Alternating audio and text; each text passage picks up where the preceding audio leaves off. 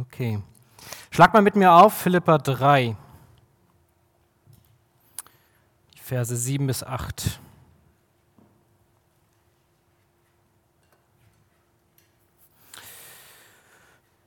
Der Titel meiner Predigt ist heute Die Freude, alles zu verlieren.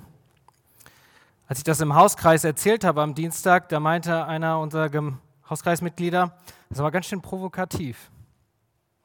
Und das ist, was ich heute erreichen möchte. Ich möchte euch provozieren, aber in einer guten Art. Hast du dich schon einmal gefragt, was bringt wirklich anhaltende Freude? Oftmals bekommen wir im Alltag Tipps von Freunden, Verwandten, vielleicht sogar Psychologen im Fernsehen. Und es wird angeführt, über sich hinauszuwachsen bringt Freude. Anderen Menschen helfen bringt Freude. Vielleicht auch Akzeptanz, einfach das zu akzeptieren, was man so hat. Die Karriere bringt Freude, ausgeglichene Nahrung, Sport, einfach positiv denken, seine Träume verwirklichen, den richtigen Partner finden oder sich einfach mal was gönnen.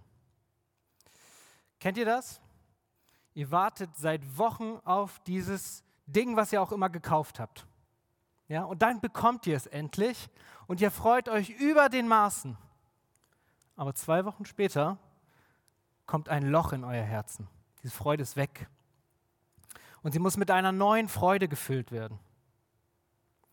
Paulus will heute in dem Kapitel, das wir lesen, uns eine Freude darstellen, die anhaltend ist, die ewig hält. Er möchte eine Freude präsentieren, die von wo ganz anders kommt. Ein kurzer Einblick in den Philipperbrief. Und zwar das Thema Freude ist zentral. In Kapitel 1 möchte Paulus uns zeigen, dass wir Freude an der Gemeinschaft mit den Heiligen haben sollen. In Kapitel 2 möchte er, dass wir Freude am Dienst an den Heiligen haben sollen. Und in unserem heutigen Kapitel will er uns eine Freude zeigen, die nie wieder mit einer anderen Freude gefüllt werden muss. Was trieb Paulus an, diesen Philipperbrief zu schreiben? Vermutlich war es der größte christliche Feind, den es in der damaligen Zeit gegeben hat, die Judaisten. Jede Männer versuchten, das Gesetz über Christus zu stellen und damit die Freude an dem Heiligen zu nehmen und die Freude an Gott zu rauben. Paulus wollte verdeutlichen, dass die Philipper an einer Freude festhalten können, die ewig ist und nicht mit Gesetzestreue zu tun hat. Diese Freude resultiert aus einer Befreiung der Gesetzeslast. Und sollte, und die, die Judaisten versuchten das ja auch wieder einzuführen, diese Freude im Gesetz. Die Freude ist für den Christen ein extrem wichtiges Element und sollte nicht in unserem schweren Alltag in den Hintergrund rücken. So erkannte auch schon der bekannteste Katechismus aus Westminster aus dem Jahre 1647 die Wichtigkeit der Freude. Und seinem ersten Artikel, das als, was als allererstes stand, und zwar die Frage ist, was ist das höchste Ziel des Menschen? So stellt der Katechismus die Frage. Was ist das höchste Ziel des Menschen? Das höchste Ziel des Menschen ist, Gott zu verherrlichen und sich an ihm zu erfreuen. Das ist das Ziel des Menschen. Heute lernen wir ein Ziel unseres Lebens zu verfolgen. Wir lernen über die große Freude, alles zu verlieren, um alles in Christus zu gewinnen. Philippa 3, 7 bis 8. Wir lesen.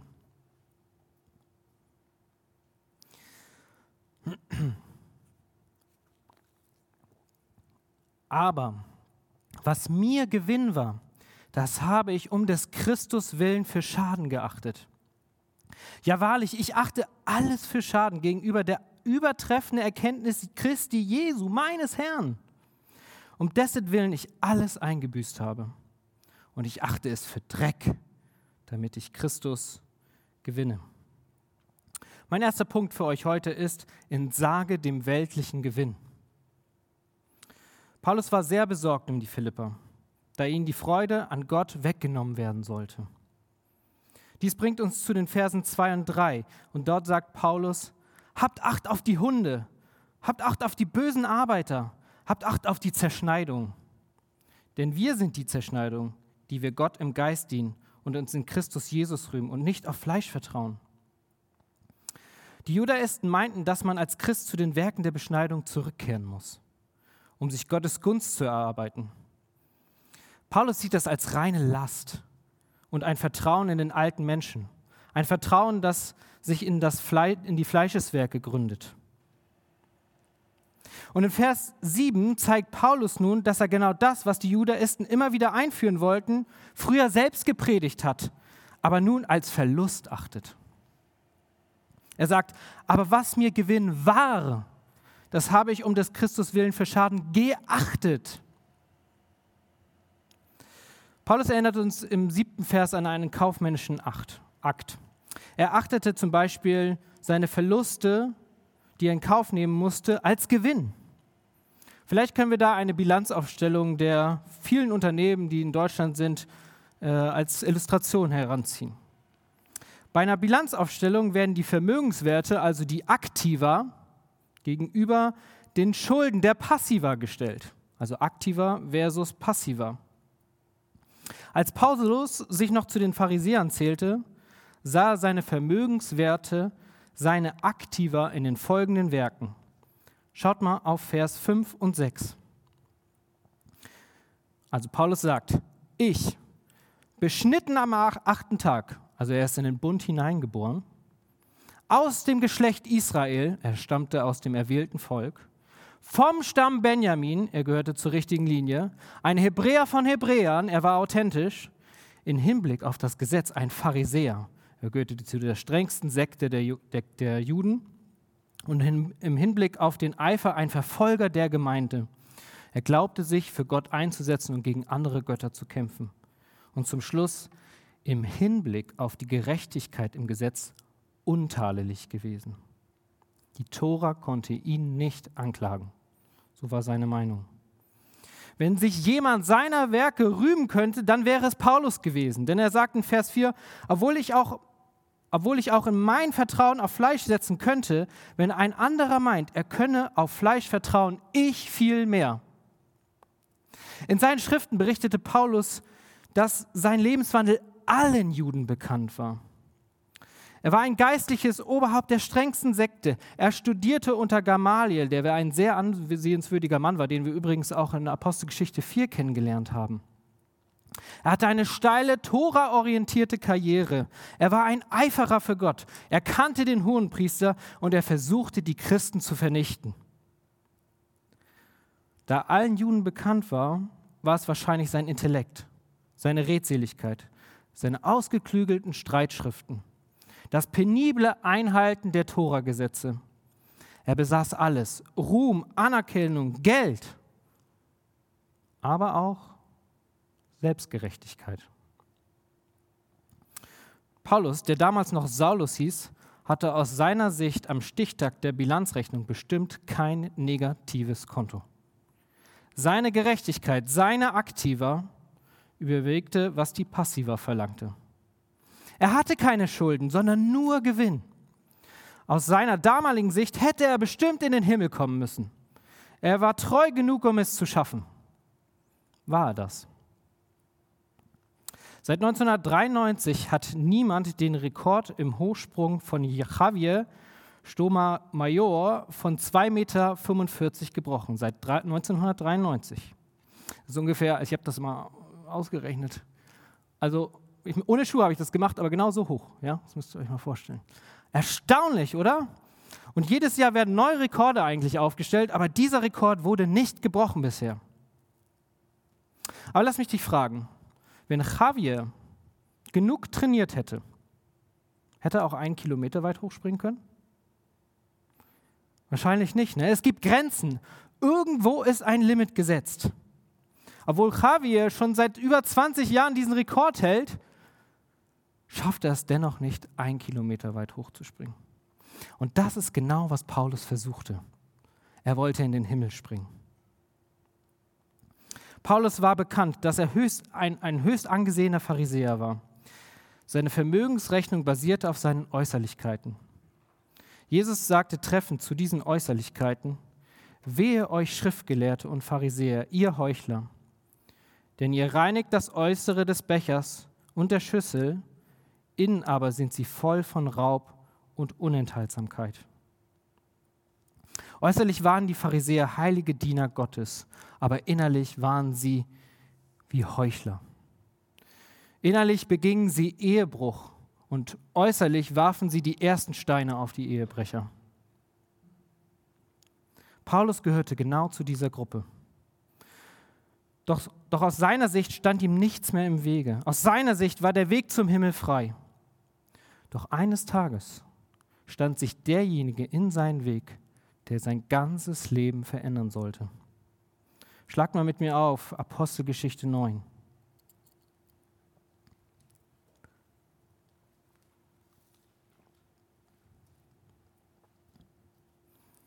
Apostelgeschichte 9 ab Vers 1.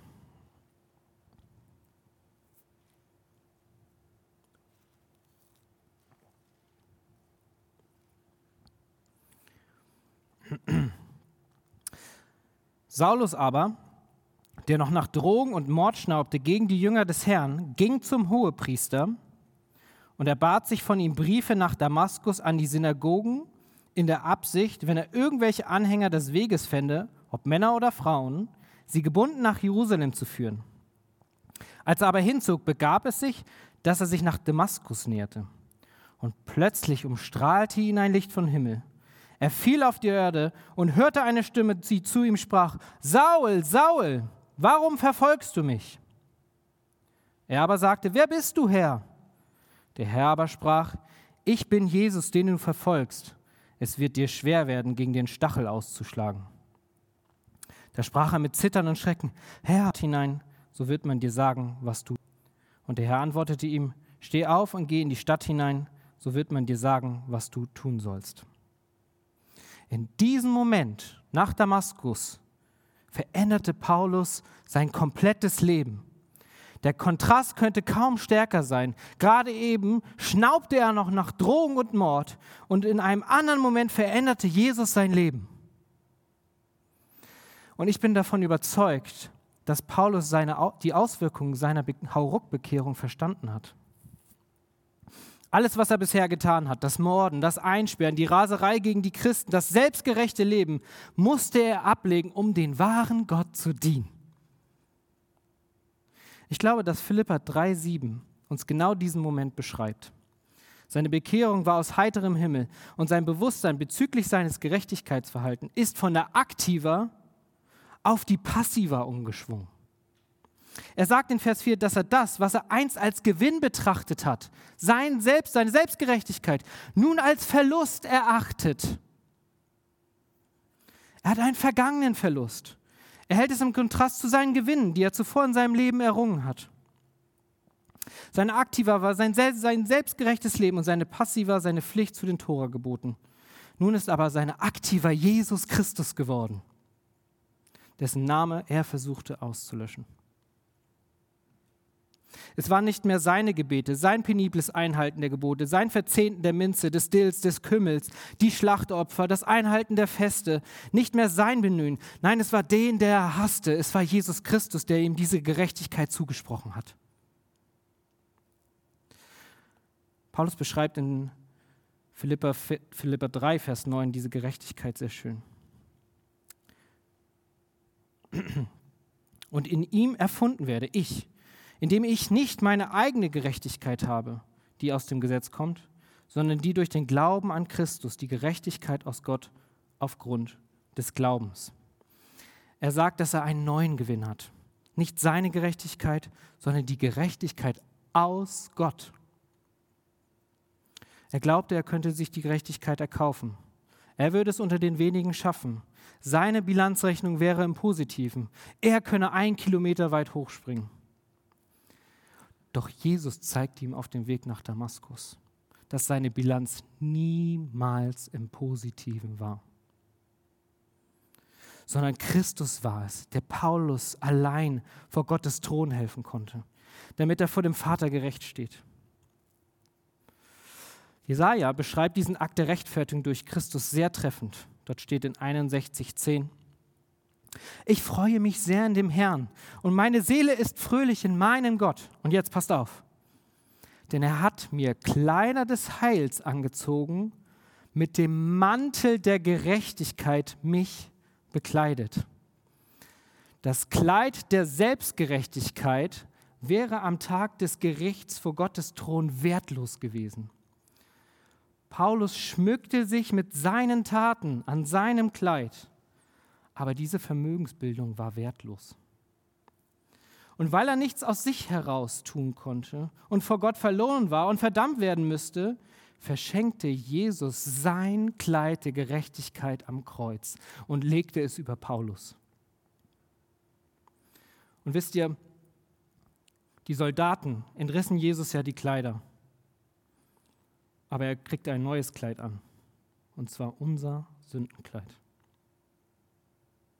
Paulus gab sein Kleid der Sünden, das befleckte Kleid, ab am Kreuz und gab es Jesus Christus. Und Jesus zog sein weißes Kleid aus und gab es Paulus.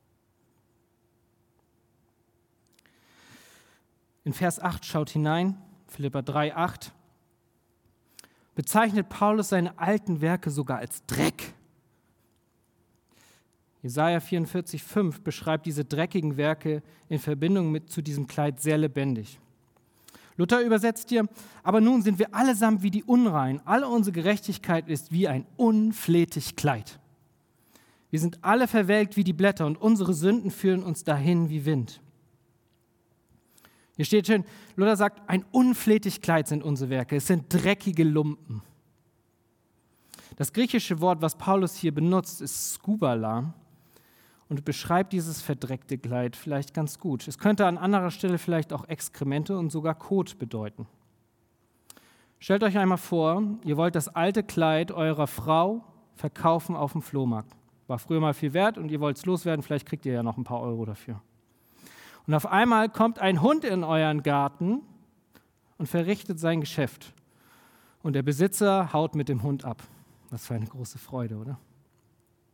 Ihr geht hin, habt schon das Kleid in der Hand, wollt zum Flohmarkt, räumt den Kot weg und beschmiert das Kleid. Wie viel wäre das Kleid noch wert? Es wäre nur noch Dreck wert. Und das ist genau das, wie Paulus hier unsere Werke beschreibt. Die sind Dreck. Sie sind nichts wert vor Gott. Sie gehören in den Müll. Aber es gibt heutzutage noch viele Christen, die sich auf diese dreckigen Lumpen verlassen. Sie vertrauen auf ihre Mitgliedschaft in ihrer Gemeinde.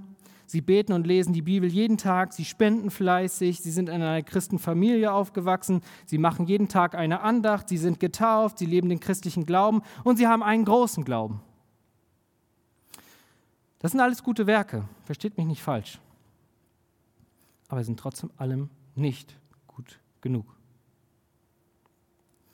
Wenn ich eine Umfrage unter Christen machen würde, und ich habe gerade von einem Pastor gehört, der von jemandem gehört hat, der eine Umfrage gemacht hat unter Christen. Und die Frage war, glaubst du, dass du in den Himmel kommst?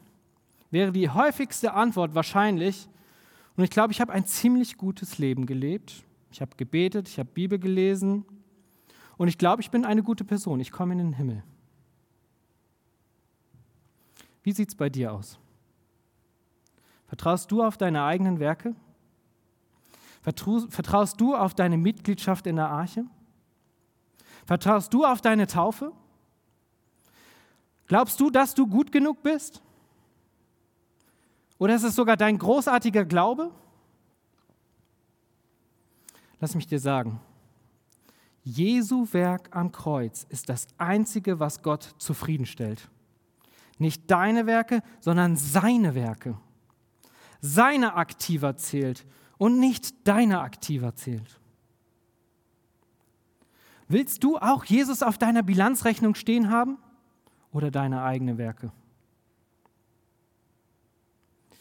Paulus hat seinen Gewinn um des Christus willen als Schaden erachtet. Er hat alles aufgegeben, um Jesu Werk zu bekommen. Das einzige Werk, das vor Gott zählt. Und Paulus möchte uns noch einen Punkt deutlich machen. In der Einleitung zu Vers 8 erinnert uns Paulus daran, kontinuierlich daran zu arbeiten, alles als Verlust zu achten. Er sagt hier, ja wahrlich, ich achte alles für Verlust. Schaut auf den Schwung vom griechischen Perfekt in Vers 7. Er achtete oder er achtet zu dem Präsens im Vers 8. Ich achte alles für Schaden. Er will diese Kontinuierlichkeit ansprechen. Jesus fordert in seinen Reden immer wieder dazu auf, alles aufzugeben, was uns selbst in den Himmel bringen möchte. Denk mal an das Gleichnis des barmherzigen Samariter. Was ist die Kernaussage in diesem Gleichnis? In Lukas 10, 25 wird Jesus doch von einem Gesetzesgelehrten gefragt, Meister, was muss ich tun, um das ewige Leben zu erben? Und er, das ist Jesus, sprach zu ihm, was steht im Gesetz geschrieben? Was liest du? Er aber antwortete und sprach, du sollst den Herrn, deinen Gott, lieben mit deinem ganzen Herzen und mit deiner ganzen Seele und mit deiner ganzen Kraft und mit deinem ganzen Denken und deinen Nächsten wie dich selbst. Und Jesus sprach zu ihm, du hast recht geantwortet, tu dies und so wirst du leben. Dieser Mann aber wollte sich rechtfertigen und sprach zu Jesus, und wer ist denn das, mein Nächster? Darauf folgend erzählt Jesus auch die Geschichte des barmherzigen Samariters. Ein Jude wird halbtot geschlagen, Leviten gehen an ihm vorüber und beachten ihn nicht, obwohl sie ihn sehen. Aber sein vermeintlicher Feind, ein Samariter, ist der einzige, der ihm half. Er verband ihm die Wunden, goss teures Öl auf seine Wunden und sogar Wein, hob ihn auf sein Tier, brachte ihn in eine Herberge, pflegte ihn gab den Wirten zwei Denare, was ungefähr zwei bis drei Monatsgehälter sind. Manche sagen auch zwei, Jahresmonats, zwei Jahre Monat, äh, Jahresgehälter, zwei Jahresgehälter. Und gab den Wirt sogar noch, pass auf, einen Blankoscheck, sodass er, was alles auch noch nötig wäre, bezahlen würde. Alles würde er bezahlen für ihn, egal wie viel. Als Jesus mit dem Gleichnis fertig ist, fragt er den Gesetzesgelehrten, welcher von diesen dreien, also von den zwei Leviten und den Samariter, ist deiner Meinung nach der nächste dessen gewesen, der unter die Räuber gefallen ist? Also wer hat das Gute getan?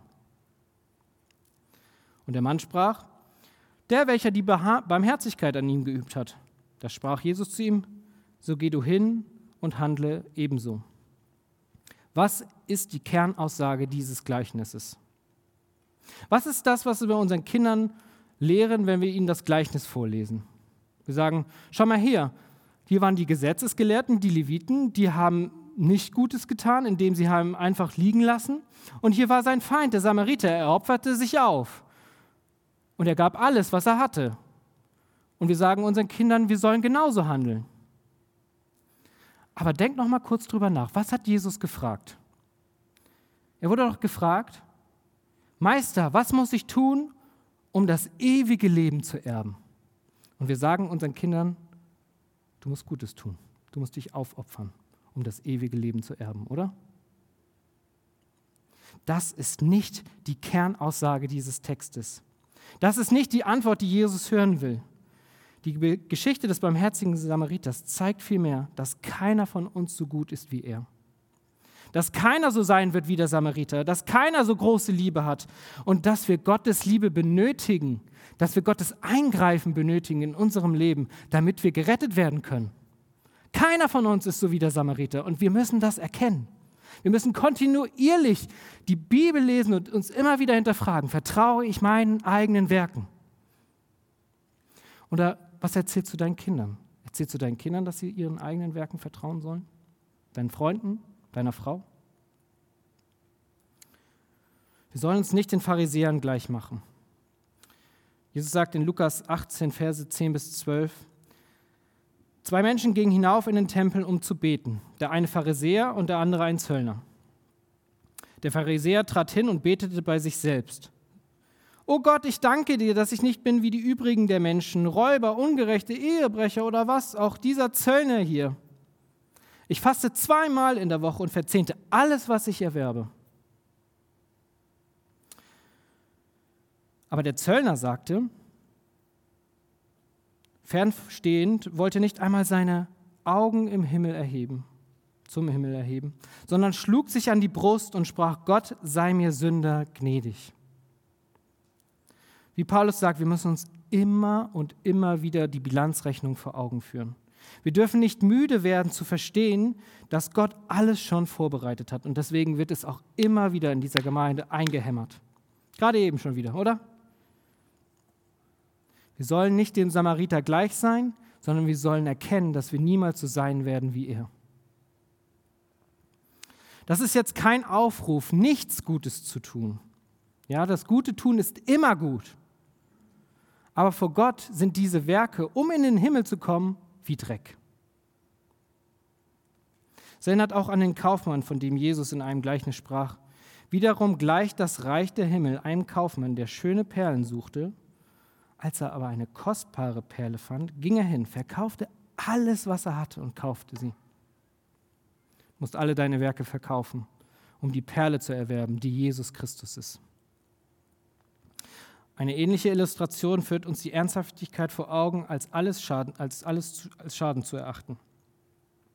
Der spanische Entdecker Hernando Cortés, nachdem er in der Vera Cruz, Mexiko 1519 andockte, war so darauf bedacht, die Eroberung erfolgreich werden zu lassen, dass er die Hingabe seiner Mannschaft sicherstellen wollte. Cortés gab seine gesamte Flotte auf, zündete alle elf Schiffe an, sodass sie verbrannten. Mit keiner Möglichkeit des Rückzugs blieb Cortés Armee nur eine Richtung übrig, ins mexikanische Inland vorzudringen. Cortés verstand den notwendigen Einsatz zu geben, um seine temporären Leiden in anhaltende Freude umzuwandeln. Hast du bereits alles für Schaden erachtet, um den Gewinn einzufahren? Willst du deine Werke verbrennen, um Christus zu erhalten? Jesus ist das beste Investment, was du tun kannst. Es ist ein Gewinn, es sind die größten Dividenden, die du erhalten kannst. Weit besser als Tesla-Aktien oder Bitcoin. Jesus ist das Beste, was wir haben können. Wir haben eine Währung, die Gott, die uns Leben erkauft. Es ist allein Jesus Christus, der dies ermöglicht. Und wir tun rein gar nichts dazu. Was hat das nun mit der Freude auf sich? die ich am Anfang ja auch beschrieben habe. Wir sollen Freude haben. Und mein zweiter Punkt ist, strebe nach der Freude in Christus. Schaut mal auf Vers 1 in Philippa 3.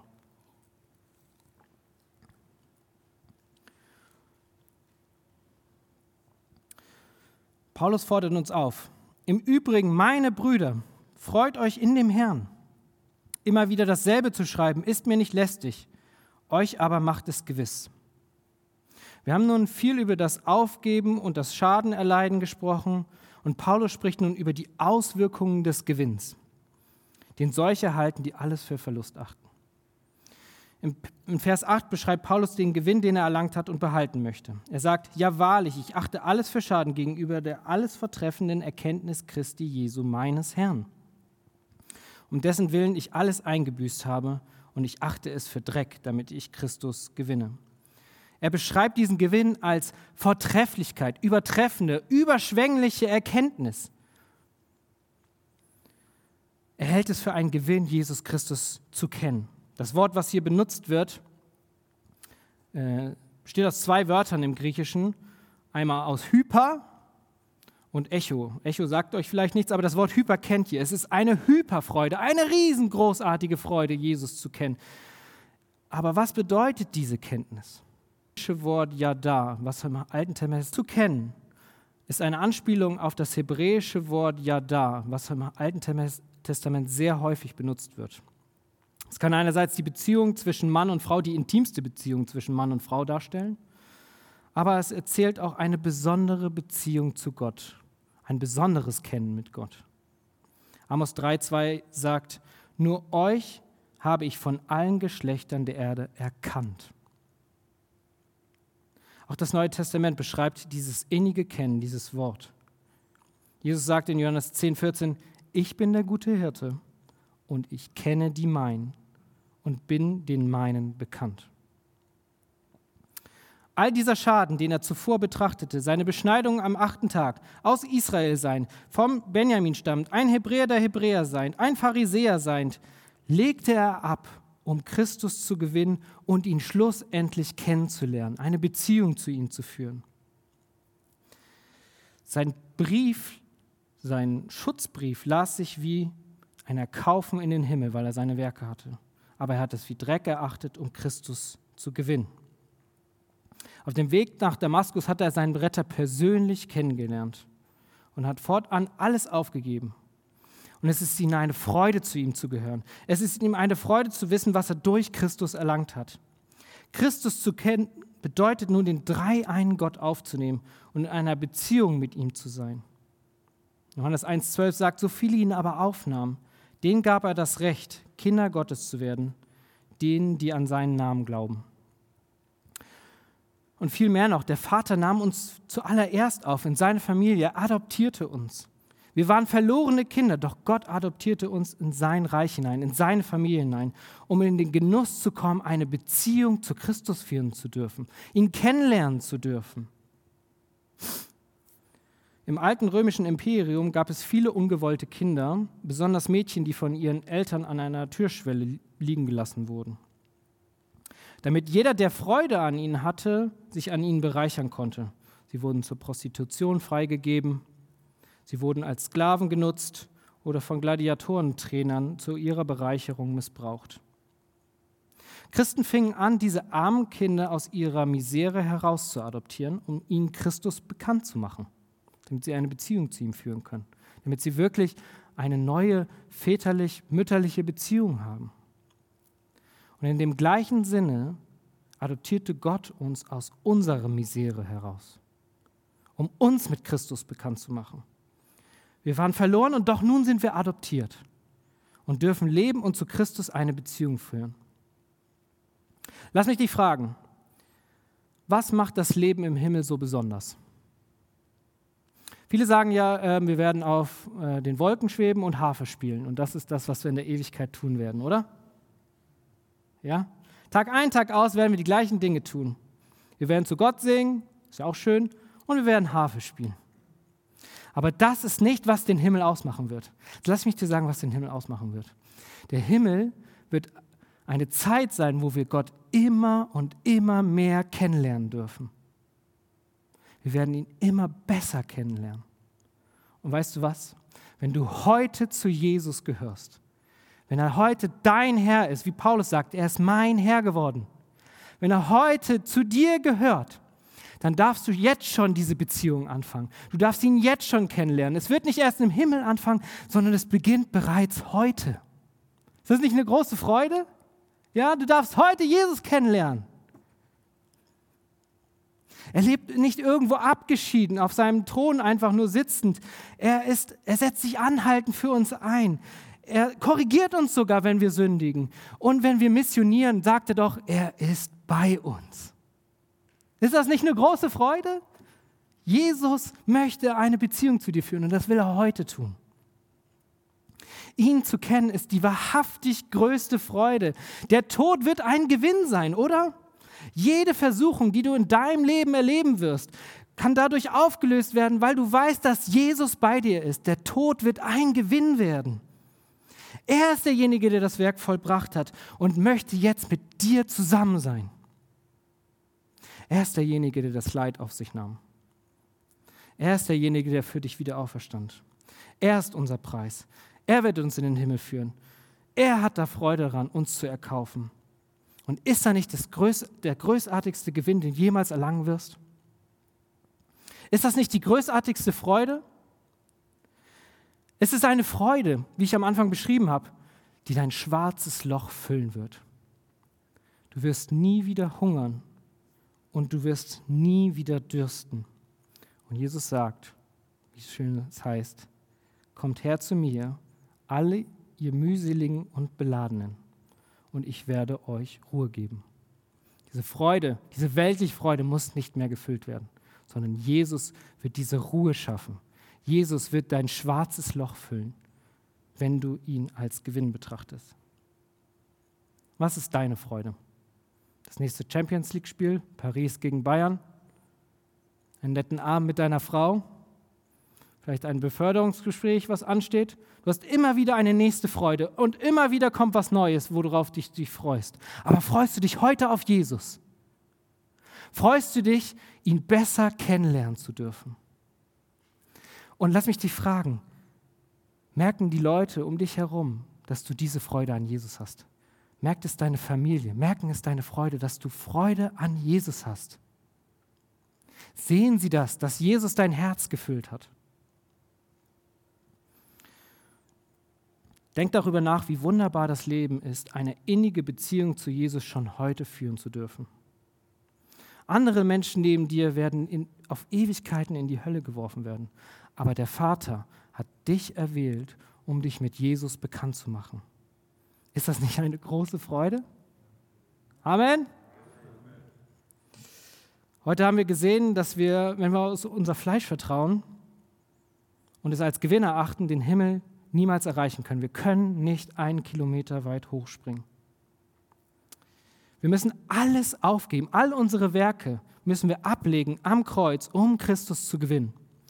Er gab sein Gerechtigkeitskleid an uns und wir zogen unser Sündenkleid aus. Wir dürfen durch seine Errettung nun lauter Freude haben, weil wir eine Beziehung zu Jesus führen dürfen. Lasst uns diese Wahrheit als Motivation für unseren Alltag werden. Wenn wir missmütig, depressiv, lustlos sind, lasst uns daran denken, was für eine große Freude Jesus uns gegeben hat, dass er unser Herz gefüllt hat. Lasst uns zu unseren Familien gehen und ihnen zeigen, dass wir Freude an Jesus haben und warum er es wert ist, ihm nachzufolgen. Amen. Lasst uns beten.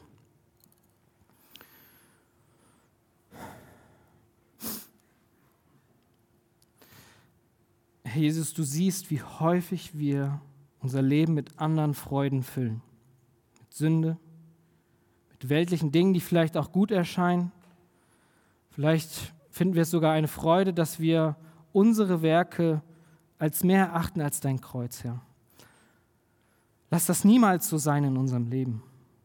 Herr, bitte hilf uns, dass wir dich höher achten als alles andere in unserem Leben. Lass du unser Gewinn sein und nicht irgendwas anderes in unserem Leben. Und ich bitte dich, Herr, innigst bitte ich dich heute, lass uns diese Freude ausstrahlen, sodass wir ja fast schon infektiös gegenüber unseren Familien sind, dass sie auch diese Freude an Jesus haben. Herr, lass uns Männer sein, die Leiter sind in der Freude zu Christus. Ja? Lass uns wirklich aufrichtige Männer sein, die ihre Familien leiten, Freude zu haben an dem Herrn, an der Bibel, an dem Beten, Herr. Bitte hilf uns dabei. Wir können es aus uns heraus nicht schaffen. Wir beten in Jesu Namen. Amen.